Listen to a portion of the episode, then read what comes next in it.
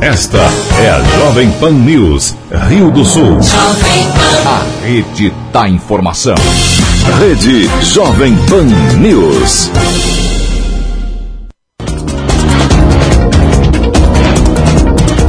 Olá, bom dia para você em Rio do Sul, 8 horas 4 minutos. Este é o Jornal da Manhã local. Nós estamos ao vivo para todo o Alto Vale do Itajaí em AM 620. Hoje é terça-feira, dia 21 de março de 2021.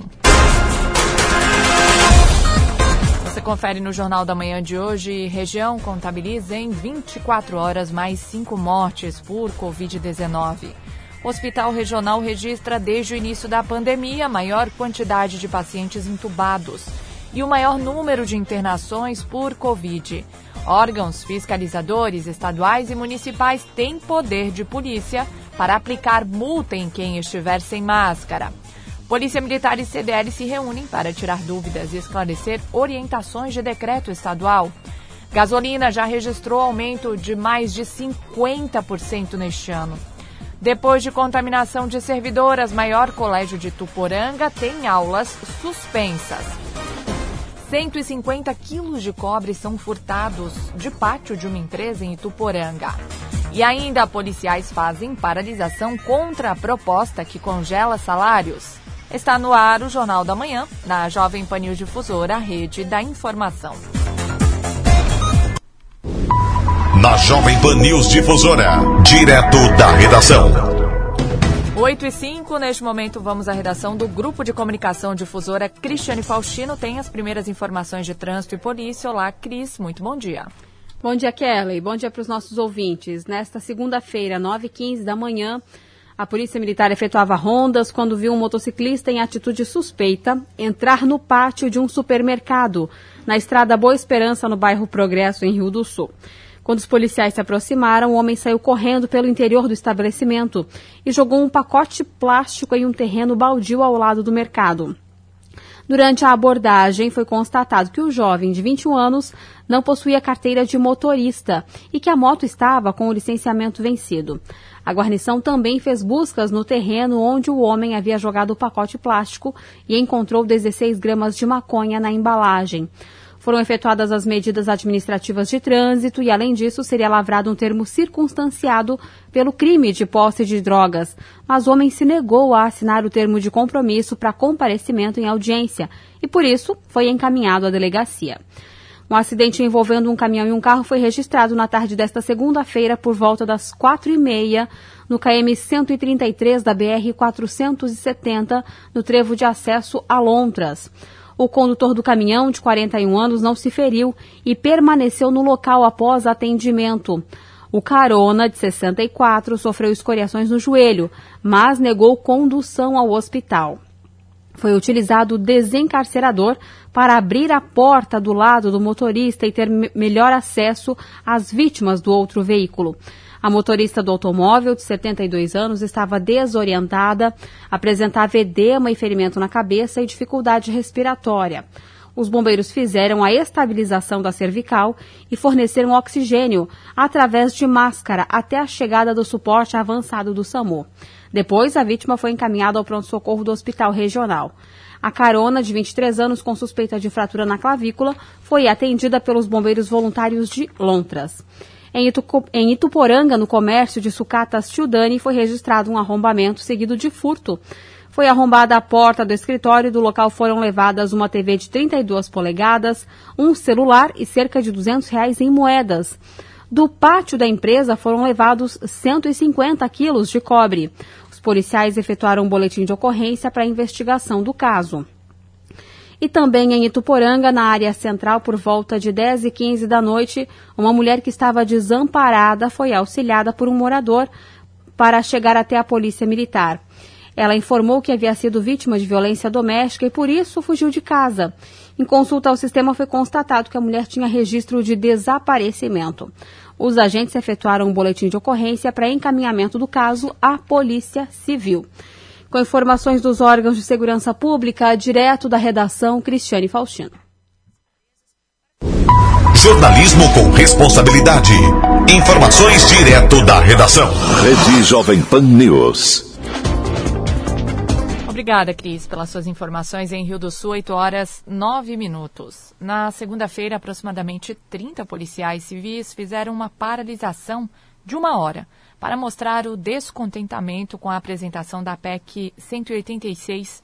A proposta prevê, entre outras medidas, o congelamento salarial de 15 anos e impedimento de reforço de pessoal. O agente da Polícia Civil, Juan Marcos Cipriani, fala sobre o trabalho dos policiais que estão na linha de frente da fiscalização das medidas durante a pandemia.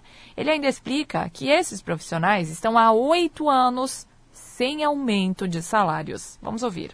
Paralisação pela União dos Policiais Brasileiros em virtude da PEC 186, que essa é uma PEC projetada aí pelo governo que ela vem em detrimento das categorias de funcionários públicos, especificamente em detrimento da categoria, das categorias policiais.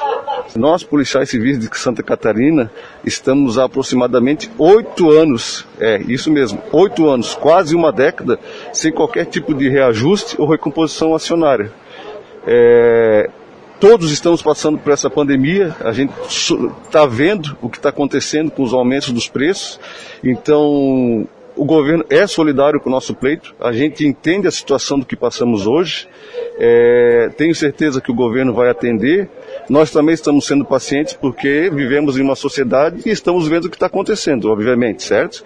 Mas é, eu acredito que com o passar dos anos vai se tornar insustentável, até para que a gente consiga atrair novos profissionais gabaritados para exercer essa função da gente tanto nós como a nossa co-irmã, a Polícia Militar, desde o início da pandemia, acho que hoje faz até, foi, a, nossa, a nossa operação começou no dia 22 de 3 de 2020, então estamos há um ano.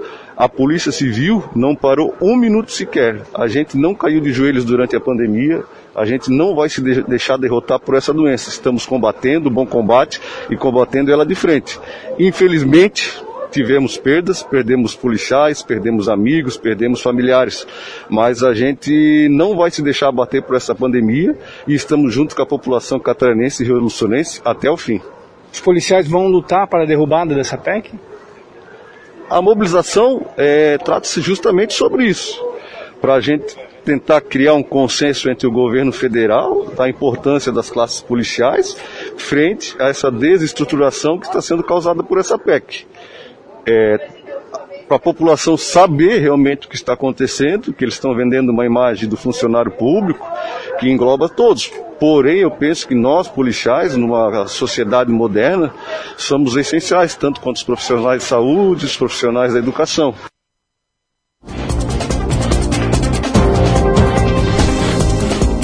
E doze órgãos fiscalizadores estaduais e municipais têm poder de polícia para aplicar multa em quem estiver sem máscara. Multa de 500 reais será aplicada a partir do CPF da pessoa que estiver, então, sem o uso dessas máscaras em espaço público. O controle passa a valer nesta terça-feira, dia 23 de março. Quem for flagrado sem usar máscara fora de casa aqui em Santa Catarina vai levar uma multa de 500 reais, que pode até dobrar de valor se for um caso de reincidência. A definição da multa veio com a edição na sexta passada de um novo decreto pelo governo do estado, que, entre outras coisas, proibiu também o consumo de bebidas alcoólicas depois das 6 horas da tarde nos estabelecimentos. O uso das máscaras será controlado por órgãos fiscalizadores, tanto estaduais quanto municipais, a quem o Estado atribuiu o poder de polícia durante a pandemia, entre eles agentes de vigilância sanitária, por exemplo. Na Polícia Militar, uma nova regra administrativa foi instituída ainda na sexta-feira para que os policiais em ronda possam aplicar as multas a quem for flagrado sem máscara. No boletim de ocorrência será registrado o CPF do cidadão. O comandante-geral da Polícia Militar, o coronel Johnny Tonet, esclarece sobre as multas a quem estiver sem máscara. Temos agora nesse decreto uma inovação, que é a possibilidade da aplicação de notificações e multas administrativas para as pessoas que descumprirem as regras de utilização das máscaras. Na Polícia Militar, nós temos o sistema eletrônico de atendimento de ocorrências e tal qual faremos as notificações de trânsito nós utilizaremos o mesmo recurso, o mesmo formulário dos nossos sistemas eletrônicos estarão sendo utilizados, com a diferença que será vinculado ao CPF da pessoa que estará sendo fiscalizada e notificada. Tal qual nas multas de trânsito, o cidadão também poderá recorrer da notificação pelo não uso da máscara. Após vencida todas as etapas, a Secretaria de Estado da Fazenda se encarregará de cobrar a multa. A Polícia Militar editou um ato administrativo para regular de que maneira vai acontecer essa notificação, para que nós tenhamos condições de ofertar ao cidadão o duplo grau de recurso para que nós tenhamos absoluta certeza de que a infração aconteceu e que foi de maneira justa. E a partir daí a notificação gera um DARI, que é um documento de arrecadação fiscal, e esse documento é vinculado à Secretaria de Estado da Fazenda.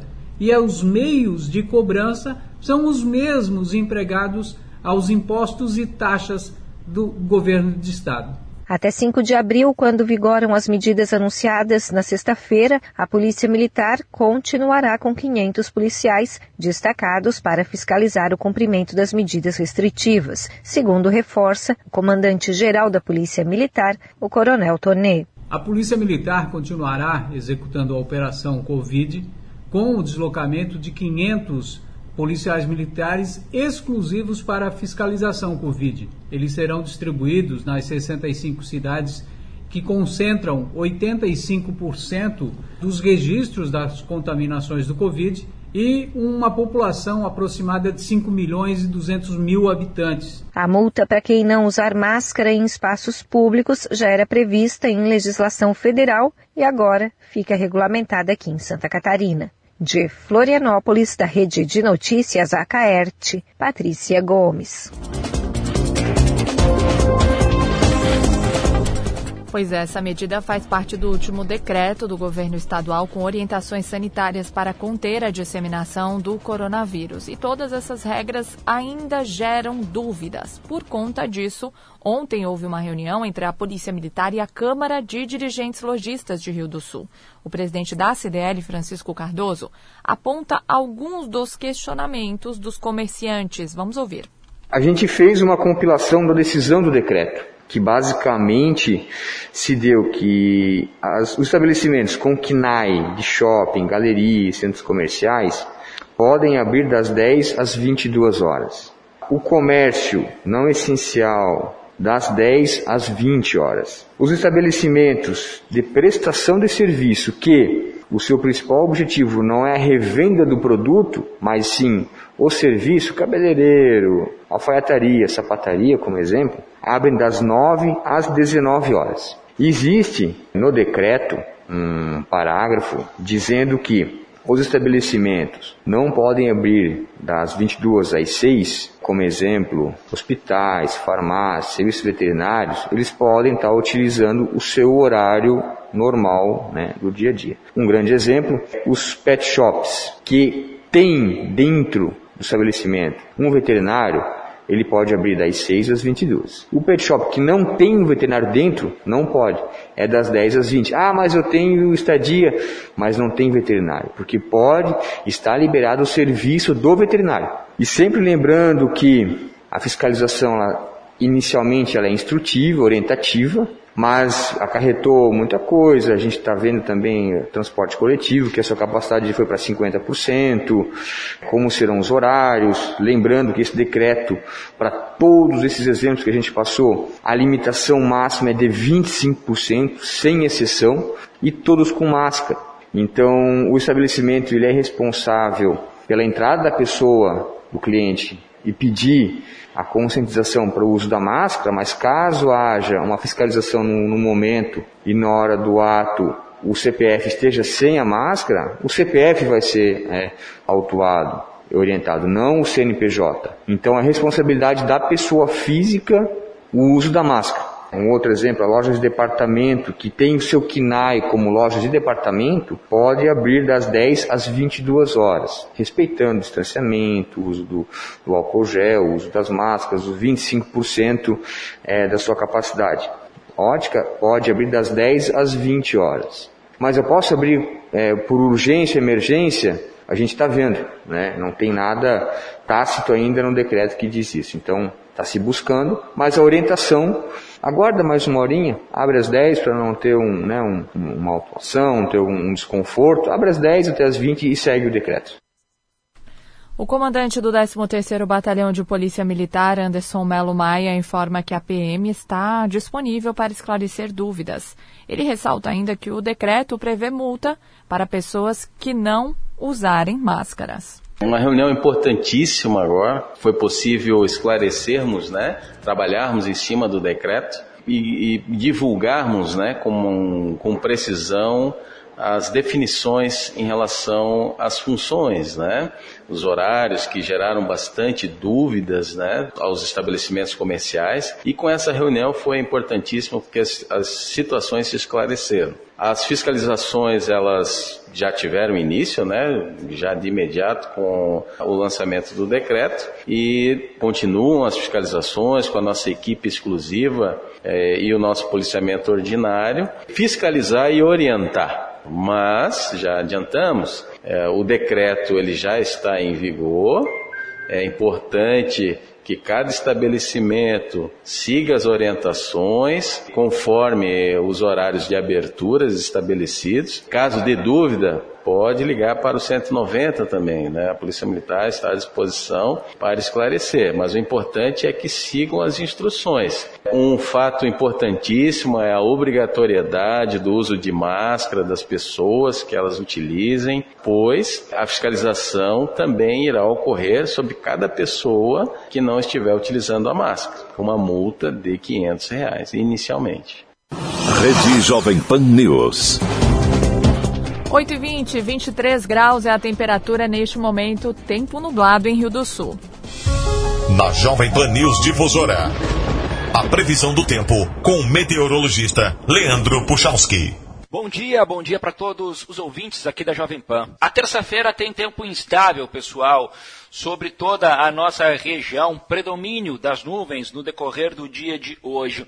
Não quer dizer que o sol não possa aparecer em um ou outro momento, uma ou outra abertura das nuvens, até pode, mas são elas, as nuvens, que vão predominar durante a maior parte do dia. E ao predominarem, claro, né, mantém a possibilidade de chuva em momentos do dia de hoje, intercalando com esses períodos de melhoria, mas mantendo esse tempo instável.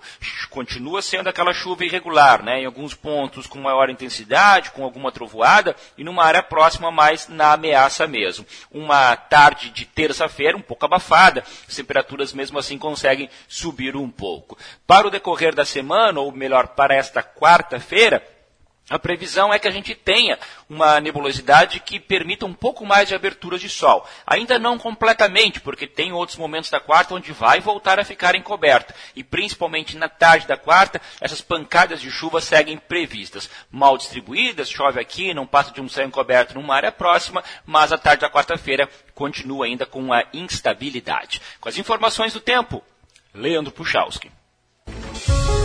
A previsão do tempo, ética e profissional. Aqui na Jovem Pan News Difusora. 8 e 22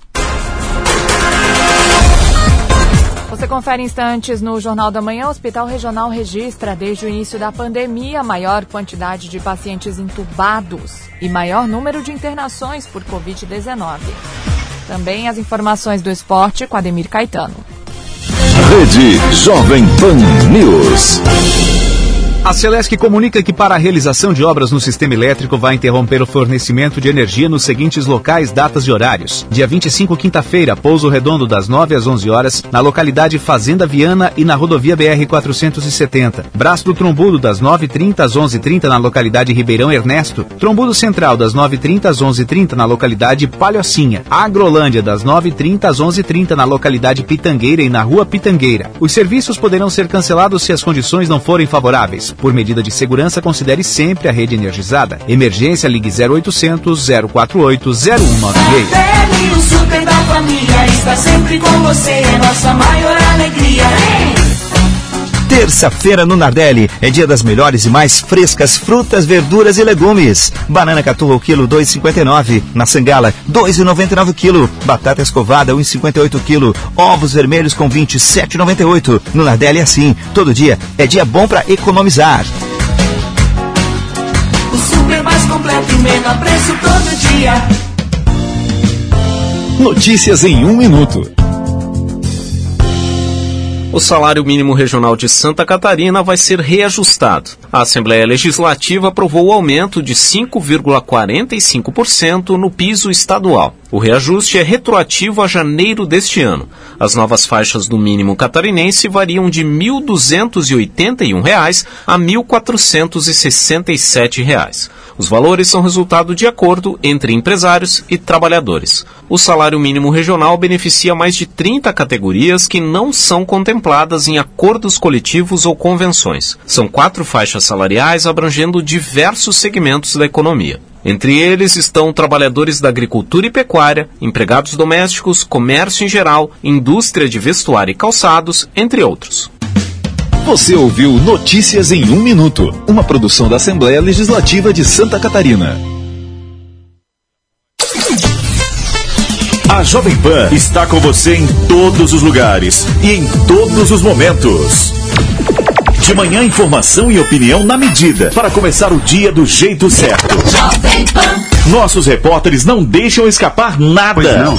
Olha, as declarações. Polêmica em Marília foi protocolado, né? Tudo passa pelo microfone da PAN.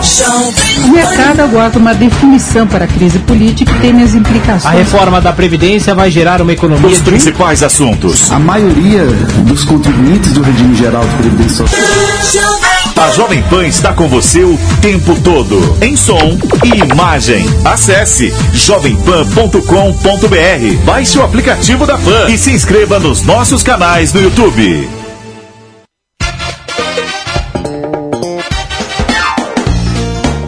Terça-feirão Imperatriz. Os melhores preços em hortifruti estão aqui. Batata escovada o quilo por 1,68. Banana caturra o quilo, cebola branca o quilo por 2,58. Batata doce o quilo, limão Tahiti o quilo por 1,99. Laranja pera o quilo por 1,98. E tem mais. Sobrecoxa de frango IQF Nat Sadia 1 quilo por 7,99. Venha aproveitar. Supermercados Imperatriz. Tudo em um só lugar. Imperatriz. GCD Play. Conheça o GCD Play, o novo aplicativo do Grupo de Comunicação Difusora. GCD Play. São três emissoras em um único aplicativo. Nele, você pode ouvir online as nossas rádios, conferir as notícias aqui da região, assistir aos nossos vídeos, lives e participar das melhores promoções do Alto Vale. Tudo isso na palma da sua mão. GCD Play. Muito além de um aplicativo, uma ferramenta de conteúdo para melhorar o seu dia a dia. Importante: se você ainda tem o nosso app antigo, é hora de virar a página. Delete e baixe o GCD Play na Google Play ou Apple Store. É gratuito. GCD Play. Baixe agora e tenha o melhor conteúdo. Rede Jovem Pan News.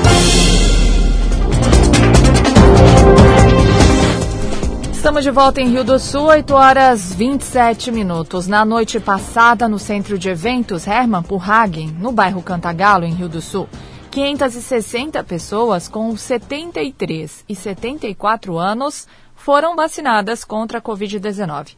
A secretária de Saúde, Roberta Hochleitner, informa que quem não pode ir ao local deve procurar o posto do bairro ou a policlínica. Por causa da falta de profissionais, a secretária explica que somente os idosos acamados serão imunizados em casa. Vamos ouvir. Vamos estar recebendo 1.199 doses para idosos acima de 70 anos. O Estado pede que a gente priorize por faixa etária, então vamos abrir 74 e 73 anos, cobrindo toda essa faixa etária no sábado nós tivemos também vacinação para a faixa dos 75 anos. Como é que foi essa vacinação? No sábado vacinamos 112 pessoas, a expectativa era vacinar mais. Esses idosos que não conseguiram ir até o Herman no sábado pode estar procurando as unidades de saúde. Nós recebemos na sexta-feira à tarde um comunicado do COS que precisávamos fazer no sábado. Então a gente não conseguiu fazer uma ampla divulgação, isso não chegou até o nosso idoso. A vacina deles está garantida, eles podem estar procurando as unidades de saúde. Nossas agentes comunitárias conhecem os, seu, os seus pacientes, conhecem toda a área onde elas fazem essa cobertura, elas já estão avisando esses pacientes, esses familiares para estarem procurando o drive-thru hoje à noite e também as unidades de saúde. Hoje, com os nossos funcionários é, no centro Covid, nas unidades de saúde e também os funcionários cedidos ao hospital regional, a gente não consegue fazer como fez na vacinação da gripe do ano passado. Nós não temos mais é, RH suficiente para fazer em casa. Se for acamado, sim, a gente continua fazendo em casa. Mas se esse paciente tem condições de ir à unidade, a gente pede que vá à unidade. 8 e 29 mais cinco mortes por Covid-19 foram informadas pelos municípios da região. Três foram de moradores de Rio do Sul. A capital do Alto Vale registrou na segunda-feira os óbitos de um homem de 67 anos com comorbidades, que estava internado desde o dia 1 de março no hospital regional. Além dele, faleceram ainda um homem de 57 internado desde o dia 11 de março e outro, de 56, hospitalizado desde o dia 18 de fevereiro. Ambos também tinham doenças pré-existentes e estavam internados no município. Ocorreram ainda as mortes de um homem de 67 anos que residia em Ituporanga e a confirmação de uma vítima de 69 de agronômica. Ele faleceu na semana passada, mas somente ontem foi contabilizado na listagem da cidade. Agora, o Alto Vale do Itajaí soma 255 mortes provocadas pela doença. As internações totalizam 114, sendo que apenas seis municípios não possuem moradores hospitalizados em função do agravamento das condições de saúde. Desde o início da pandemia, 767.652 pessoas se infectaram com coronavírus em Santa Catarina sendo que 9.651 morreram. Foram mais 112 mortes pela doença confirmadas nas últimas 24 horas no estado. Outros boletins estaduais deste mês também registraram aproximadamente 100 mortes diárias. Mesmo antes de acabar, março tem recorde de mortes. Ainda conforme o relatório do governo do estado, 374 pacientes aguardam transferência para leitos de UTI Covid.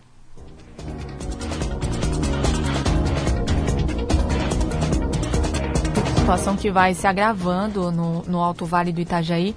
Desde o início da pandemia, o Hospital Regional de Rio do Sul, por exemplo, registra a maior quantidade de pacientes intubados. E não é só isso, o maior volume de internações por Covid-19. O diretor técnico da instituição, Marcelo Gambetta, conta que dos 15 leitos oferecidos no pronto-socorro, 14 têm pontos para ventilação.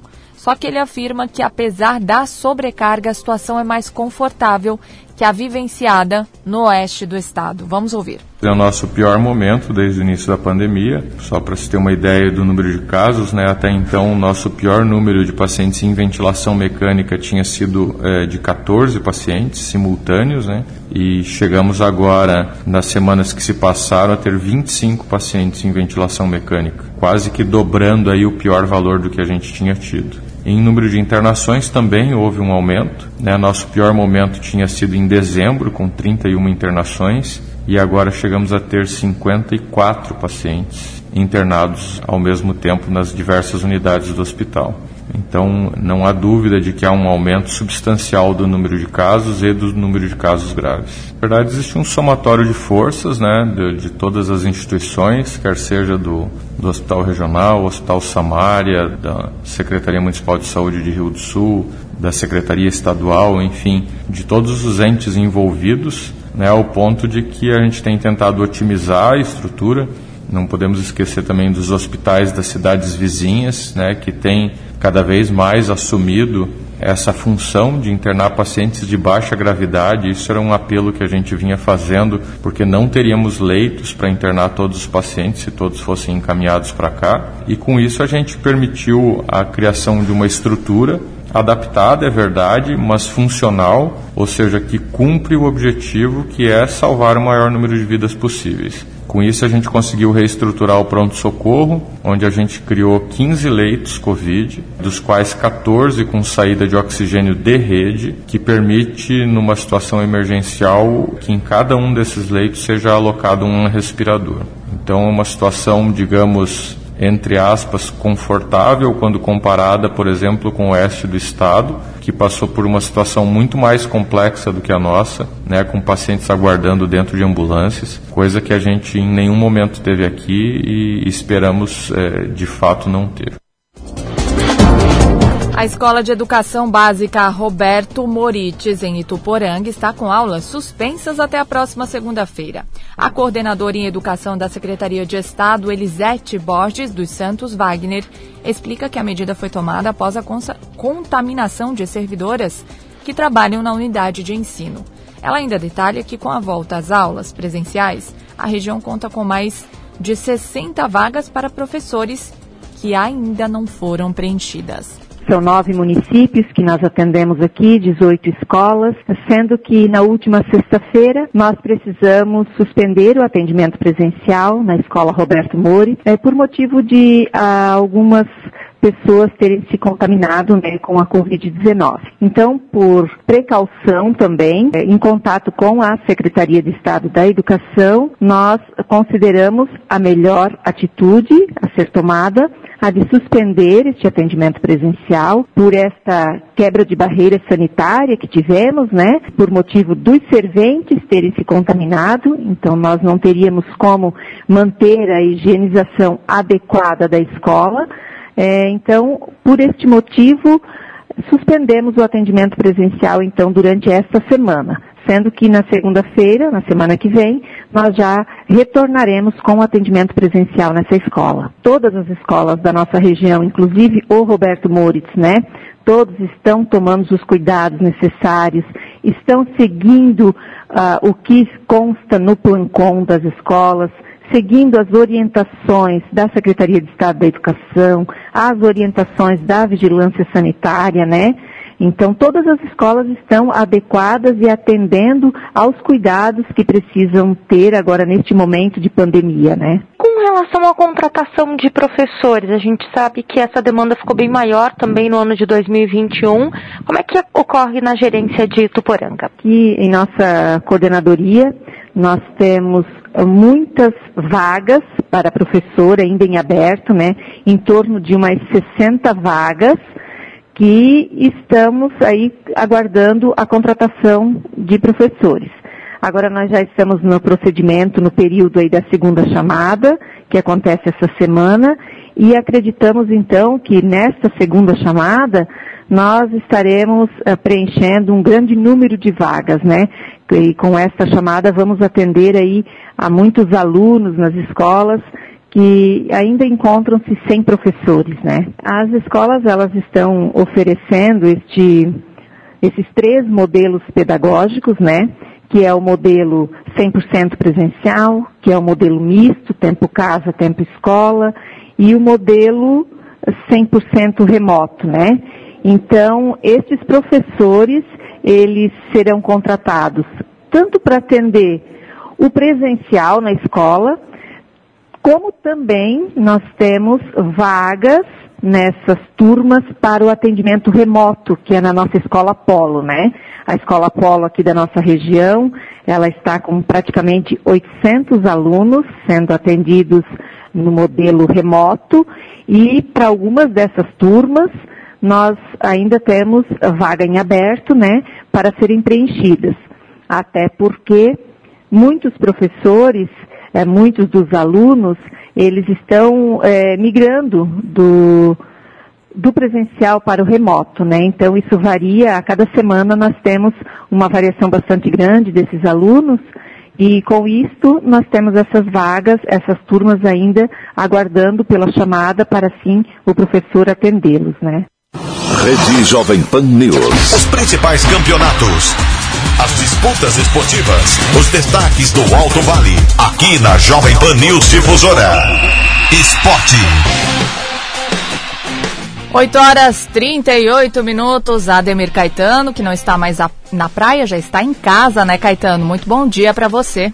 É verdade. Bom dia, bom dia, Kellen. Os nossos ouvintes estão chegando com informações. O Caetano, deixa eu te perguntar uma hum, coisa, para abrir aí as tuas informações. Qual que é a tua leitura de todo, de todos, de toda essa polêmica aí nos bastidores do Flamengo, dessa negociação frustrada com Rafinha, que por um lado diz que foi vítima de uma guerra política, uma fala bem polêmica aí do Rafinha, e o Alto Clube diz que não, que foi por questões financeiras. O que, que tu achas, Caetano? Eu também acho, eu fico com, com o clube, né? Eu acho que foi financeiro assim. Ele ficou aguardando uma proposta do Flamengo, essa proposta foi feita, ele fez uma contraproposta, né? E o Flamengo tem dois laterais que, inclusive um da seleção chilena, que é o Isla. Então, no momento, eu acho que esfriou essa negociação, porque o Rafinha veio para o Brasil dizendo que, que ele acataria qualquer, qualquer coisa do Flamengo. O Flamengo oferecia, podia pagar não sei quantas vezes, mas só que ele não manda, quem manda é o empresário dele. O empresário exigiu um monte de coisas com 35 anos, né? Eu acho que o Rafinha tem que, ele disse que encerrar no Curitiba, então vai para o Curitiba, disputa a segunda, a, a Série B do, do, campeonato, né? Claro que ele tem bola ainda para jogar aqui no Brasil, no exterior não tem mais, senão ficaria lá. Mas só que a culpa, eu não culpo o presidente não. Todo mundo está atravessando uma crise financeira grande aí, do, do, de todos os clubes aqui do nosso país e até de fora, né? Então o Rafinha exigiu muita coisa e daí o Flamengo não deu mais bola. E daí ele ficou chateado, disse que não foi por causa do dinheiro. Claro que foi por causa do dinheiro. E também até foi, foi uma boa o Flamengo não, não fechar com ele, porque o Flamengo está vendendo jogadores, né? Vai ter que vender um, um medalhão desse aí para quitar algumas dívidas. Então não vai contratar mais ninguém. E como ele ousou um pouquinho de pedir alto, e ele é um jogador caro, todo mundo sabe disso, tanto que eu não sei se vai ter clube no Brasil que vai pagar o que ele está pedindo. Então eu acho que a diretoria do Flamengo, ele colocou política no meio e coisa e tal, mas eu acho que não tem nada a ver com isso não. O Flamengo esfriou a negociação depois de uma pedida quase que dobrou do que o Flamengo ofereceu, daí ele vem dar entrevista dizendo que não é por causa do dinheiro. Claro que foi por causa do dinheiro. Né? E o Flamengo depois desinteressou também porque acha, vai ter que vender um jogador, como eu fiz anteriormente, um daqueles quatro ali, o Everton Ribeiro tá para ir para outro, para o exterior, se vai, daí já fica uma lacuna ali, mas o Rafinha, ele não vem mais, não fica mais no Flamengo e repito, eu acho que aqui no Brasil não tem equipes para bancar o que ele está pedindo. Inclusive o Léo tá aqui, tá aqui lembrando, viu, Caetano, que o Grêmio também não quis o Rafinha. Não, não, eu ia, eu ia chegar lá. Tá certo, Léo. O Grêmio também não quis. É muita grana. E, claro, o jogador no final de carreira, então se ele quer ganhar um dinheiro, vai lá para a China, né? Vai lá para o Oriente Médio, vai jogar para lá. É, mas aqui no Brasil não tem mercado para tudo que ele pede essa grana aí. Então, o Flamengo acertou. Eu, é bom jogador, é bom jogador.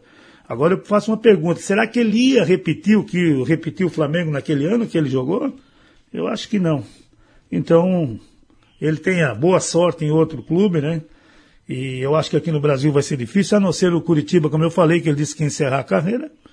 Curitiba também não tem essa grana toda para pagar, mas ele disse que quer encerrar, quem sabe ele vai pela metade do que ele pediu para o Flamengo. Porque um milhão é muito dinheiro. Para o Rafinha com 35 anos. Nada contra a idade não, mas. Então contrata um centroavante outro jogador, né? Deixa o Rafinha ir para onde ele quiser. Está liberado, o Flamengo não quer mais.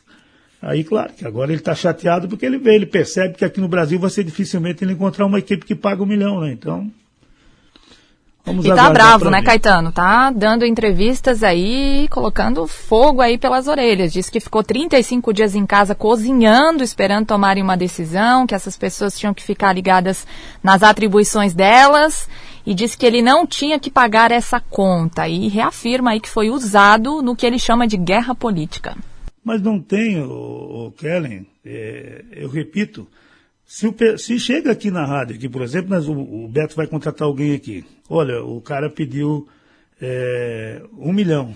Ele oferece 600. Aí o cara fica enrolando, não, não, vamos pensar mais um pouquinho. Não, mas ele é, ele é bom profissional, é bom profissional. Poxa, é bom. Mas daí, aí tem o cara aqui que ganha tanto, esse aqui ganha tanto. Não, vamos deixar. Não quero mais. Aí o cidadão vai, vai para a comunicação e diz o que ele quer. É que nem o Rafinha fez. A proposta foi feita, ele não aceitou, ele mesmo disse que não aceitou. Ele quase dobrou o que o Flamengo ofereceu e simplesmente o negócio esfriou e não tem mais, né? Agora Inclusive o, o próprio Luiz Eduardo falou isso, né, Caetano, que esportivamente o Rafinha é uma unanimidade no Flamengo e ainda lançou a pergunta quem não ia querer, mas infelizmente não tinham condições financeiras para aquilo naquele momento. Não tem. Você vê que, que os clubes estão vendendo jogadores aí, agora o Luan do Corinthians saindo lá para o Oriente Médio, fizeram uma. Uh, foram viajar para tentar vender mais jogadores do Corinthians, e assim está todas as equipes. Perdeu muito, mas o Flamengo, que é um time de massa, que bota 60, 70 mil, coloca no estádio, você vê quanto que dá de renda. E está um ano sem renda. Então o Rafinha vem quer ganhar um milhão por mês? Aí não, né? É, porque eu adoro o Flamengo. Ah, eu também adoro. Com um milhão no bolso eu também adoro. Muito. Aí não dá, né, amigo? Muito bem. O... O Rafinha então vai procurar outro time, dificilmente vai jogar, o Grêmio já não quis, o Atlético Mineiro também não quis, porque o Atlético Mineiro já contratou, tem o Guga que é o titular e tem o Mariano, que veio e é bom jogador e não está atuando porque o Guga é o titular.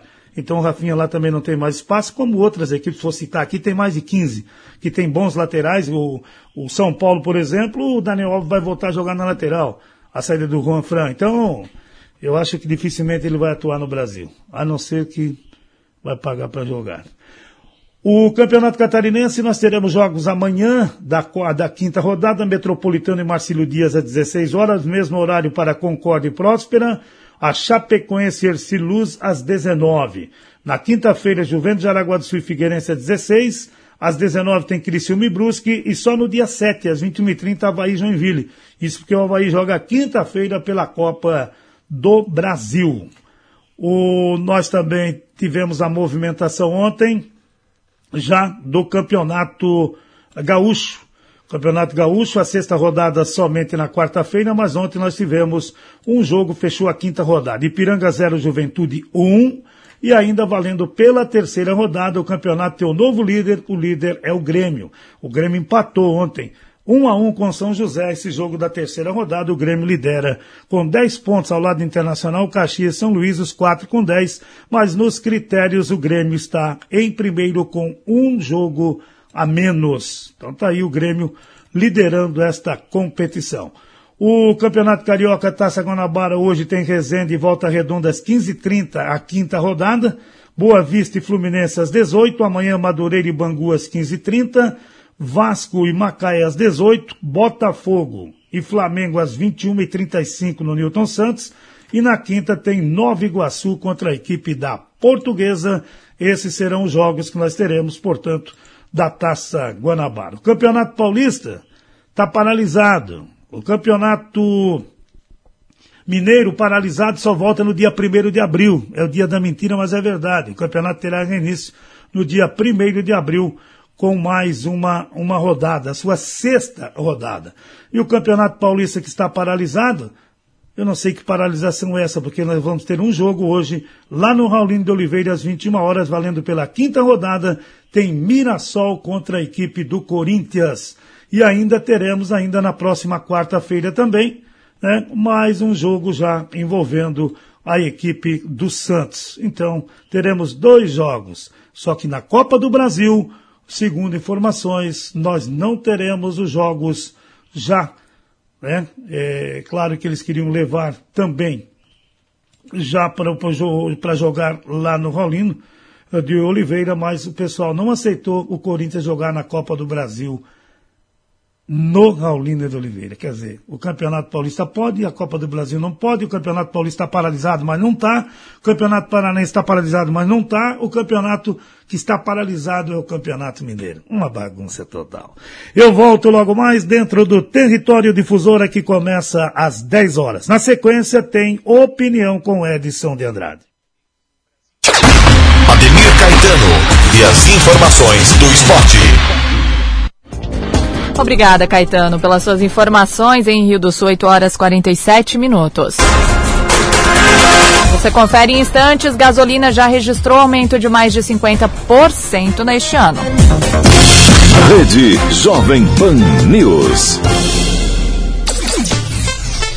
A Jovem Pan está com você em todos os lugares e em todos os momentos. De manhã, informação e opinião na medida para começar o dia do jeito certo. Nossos repórteres não deixam escapar nada. Pois não. Olha, as declarações. Polêmica em Marília foi protocolado nesta. Tudo passa pelo microfone da PAN. O mercado aguarda uma definição para a crise política e teme as implicações. A reforma da Previdência vai gerar uma economia. Os principais assuntos. A maioria dos contribuintes do regime geral de previdência social. A Jovem Pan está com você o tempo todo, em som e imagem. Acesse jovempan.com.br, baixe o aplicativo da Pan e se inscreva nos nossos canais no YouTube.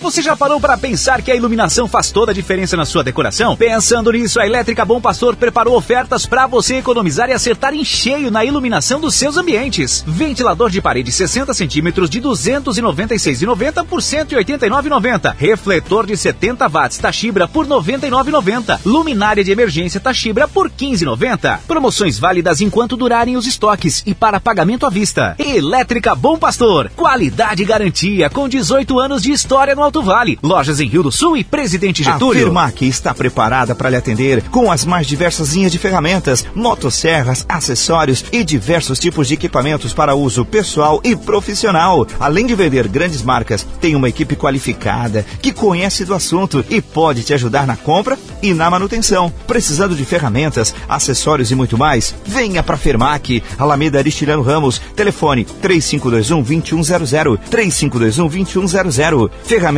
em geral é na Fermac. Rede Jovem Pan News. Opinião sem medo. A verdade como princípio. A responsabilidade como dever. Acompanhe agora o jornalista Edson de Andrade. Bom dia, amigos. Tudo bem? Tudo possivelmente bem. Possivelmente bem. Bom, poderia ter sido pior esta tomada de decisão da Polícia Civil do Estado de Santa Catarina de paralisar as suas atividades, protestando contra esta PEC 186, cujo relator é um policial, é, digamos assim, é, Daniel Freitas. Se tivesse paralisado duas horas, cinco horas, um dia, dez dias, era pior. Paralisou uma hora. Eu não tenho conhecimento de que isso tenha acontecido em todo o estado de Santa Catarina. Mas o que chama a atenção e me leva a comentar o assunto é querer saber o que vai fazer o governador do estado, um funcionário público de carreira, antes de ter sido eleito, o que vai fazer o delegado regional, um funcionário público da Polícia Civil, o que vai fazer o Ministério Público, funcionário público, com relação a esta paralisação que contraria a legislação vigente no país. É uma carreira de Estado e é uma atividade essencial e não pode paralisar. Não diz que não pode paralisar uma hora, ou cinco horas, ou dez horas, ou vinte e quatro horas. Não, não fala. Não pode fazer parede, não pode fazer greve. Se paralisar uma hora leva ou não o nome de greve é uma outra discussão. É uma questão que fica em aberto.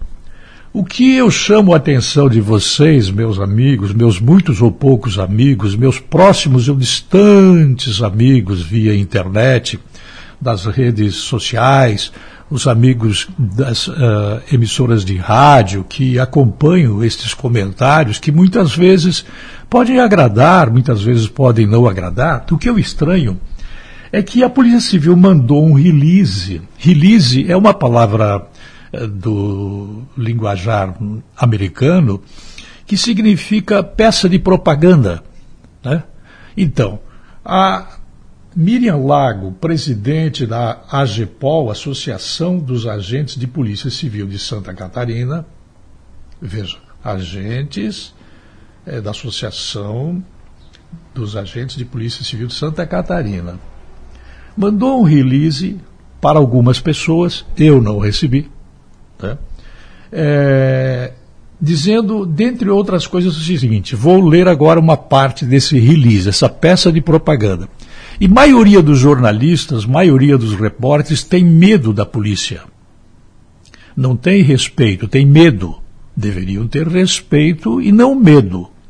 Porque a polícia, quando houve alguma coisa que a desagrade, ela persegue os cidadãos que eventualmente dizem alguma coisa que não vão ao encontro dos interesses dos policiais. Eu não estou dizendo isto aqui para agradar ou desagradar, apenas estou tentando ser verdadeiro. Aspas. Policiais civis de todo o estado de Santa Catarina farão uma paralisação, fizeram uma paralisação de uma hora na próxima segunda-feira, 22, entre 15 e 16 horas. Quando ficarão concentrados em frente às suas unidades policiais, ponto. Impedidos de fazer greve por serem considerados categoria diferenciada e essencial, a paralisação é uma forma de protesto contra a aprovação da PEC, Projeto de Emenda Constitucional 186. Agora, atenção, amigos, que prevê, entre outras medidas, congelamento salarial de 15 anos e impedimento de reposição, de reforço de pessoal. Fecha aspas. Aqui no texto que foi enviado do release, que eu não recebi, mas que foi enviado para algumas pessoas, é uma peça de propaganda para a movimentação que foi feita no dia de ontem, entre 15 e 16 horas, fala outras coisas, mas o fundamental é aqui. Vocês acham que alguém está ficando pirado, lelé da cuca, doido, é, completamente fora da casinha, de colocar numa tentativa de projeto de emenda constitucional congelamento de salário por 15 anos? Alguém faria isso? O governador faria, o, o, o presidente da República faria. Vocês acham que eles fariam isso? Não fariam. Aqui tem uma mentira, uma mentira oficial, assinada pela Miriam Lago, telefone 996719181. Presidente da AGEPOL, Associação dos Agentes de Polícia Civil de Santa Catarina. Miriam, não é assim que a gente age. Não é. Você deve ser uma florianopolitana. Deve ser uma parte do feudo de Florianópolis é, essa mentira oficial que está colocada aqui neste release, né, uma peça de propaganda, leva as pessoas a concluírem o seguinte: coitados dos policiais, puxa, é, estão querendo fazer uma lei para congelar o salário deles por 15 anos. É mentira, Miriam. Isso é mentira. Não está isso na PEC. Não está. Então é preciso cuidado, não é? Nós não somos lelés da cuca, nós não estamos, uh, nós não somos jovenzinhos, né, púberes, né? Mas também não estamos com, com 110 anos. Nós percebemos essas coisas. A sociedade não deve ser iludida.